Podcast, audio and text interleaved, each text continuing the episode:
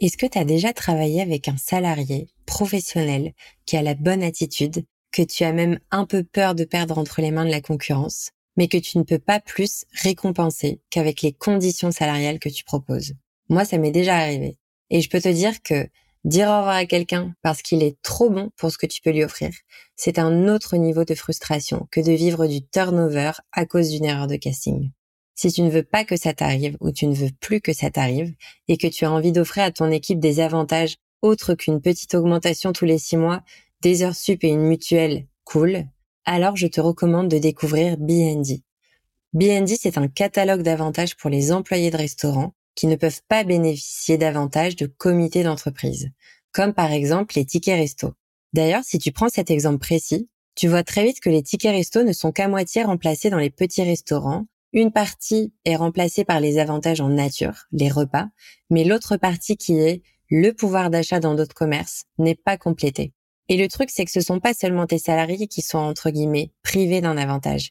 C'est aussi toi, en tant qu'employeur, qui est démuni d'options quand il s'agit de récompenser ton équipe sans pour autant vider ta trésor. Si tu t'inscris sur la plateforme BND, tu pourras offrir à tes salariés une variété d'avantages en plus de leur salaire, en plus de leurs primes, en plus des repas ou même en plus des frais kilométriques si tu le fais déjà ou autres avantages. Ce sont aussi des avantages qu'ils ne trouveront pas chez les autres employeurs. Et ça, ça va t'aider à stabiliser ton équipe sur le long terme, mais aussi à tirer ton épingle du jeu quand tu auras besoin de recruter des nouveaux salariés. Alors je vais ajouter à ma recommandation un petit disclaimer. La plateforme BND est une solution toute récente et en développement. Cependant, elle est déjà ouverte aux inscriptions et d'ailleurs, des dizaines de restaurants dans toute la France proposent déjà les avantages disponibles sur la plateforme à leur équipe. Franchement, ça me fait tellement plaisir de pouvoir donner un peu de visibilité sur Passe-moi à ce service qui demain fera, j'en suis certaine, partie des indispensables à avoir dans sa mallette de resto employeur. Les informations pour inscrire ton restaurant sur la plateforme BND sont dans le descriptif de l'épisode et je n'ai plus qu'à te souhaiter une très bonne écoute.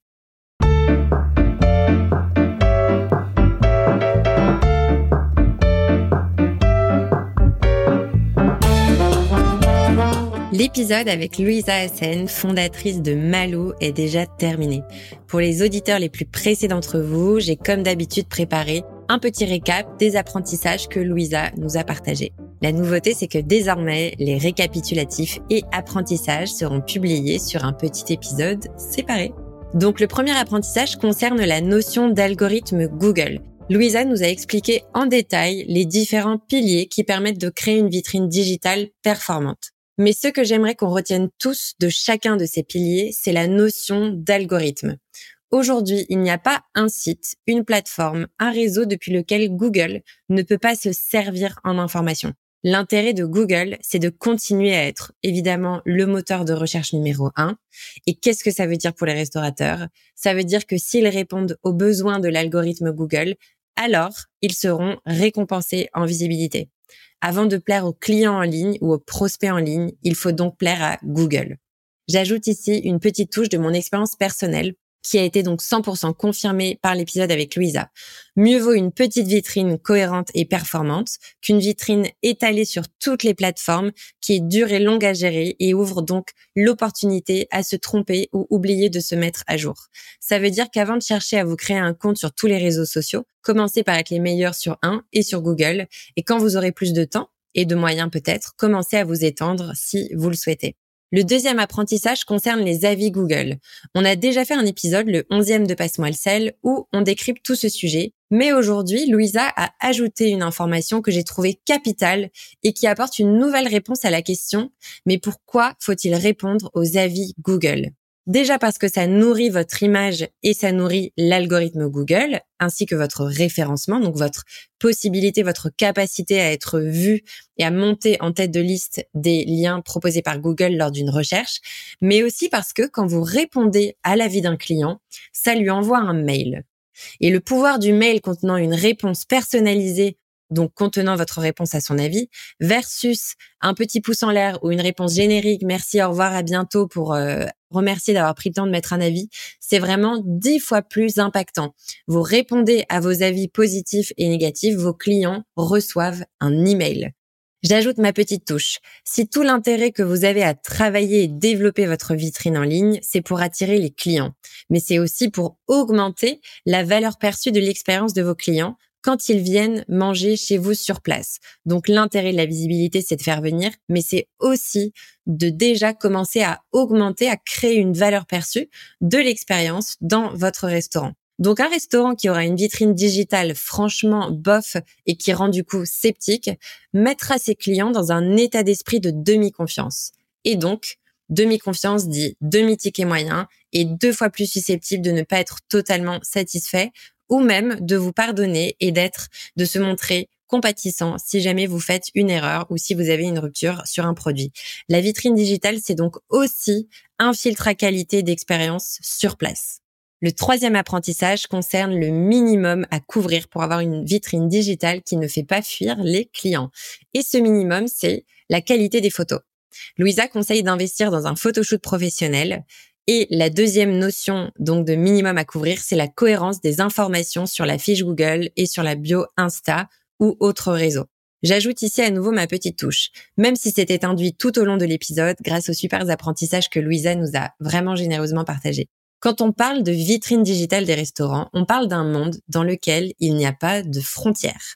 Un utilisateur Google, Insta, Facebook va suivre ses restaurants préférés, son compte spécial santé, ses potes, un hôtel dans lequel il est resté en 2002, une épicerie de quartier ou même son boss. Donc la qualité du contenu digital que vous proposez sur vos réseaux sociaux aujourd'hui et la qualité de votre fiche Google est comparée à tous les établissements professionnels et les utilisateurs des réseaux sociaux. Vous êtes donc en compétition sur la qualité avec le monde entier. Et c'est pour ça qu'il faut assurer au minimum la qualité des photos et du contenu et la cohérence et une fréquence qui indique que vous êtes toujours up and running. Louisa a donné un super exemple. Si on est en février et qu'on tombe sur votre profil Insta et que le dernier post c'est votre menu de Noël, alors on peut penser que vous êtes fermé. J'ai adoré enregistrer cet épisode de Passe-moi le sel. Comme toujours, il n'y a pas un épisode qui m'a ennuyé à enregistrer. Donc je remercie à nouveau Louisa. J'espère que ses expériences, son expérience, ses compétences et ses conseils qu'elle a développés avec le développement de son entreprise Malou, qui est donc au service des restaurateurs, pourront vraiment vous aider à prendre de bonnes décisions pour développer votre business. Je la remercie encore amicalement d'avoir joué le jeu, d'avoir participé à Passe-moi le sel et je vous mets dans le descriptif de l'épisode toutes les informations pour aller découvrir Malou et le fameux diagnostic que ces équipes offrent aux restaurateurs qui souhaitent faire un premier pas vers une vitrine digitale plus performante. Merci à vous de suivre par Passe-moi d'avoir écouté cet épisode.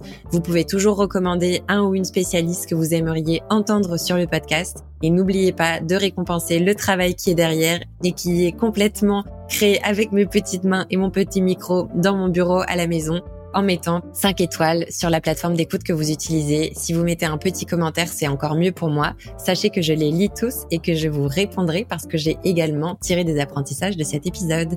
À très vite sur le podcast Passe-moi le sel.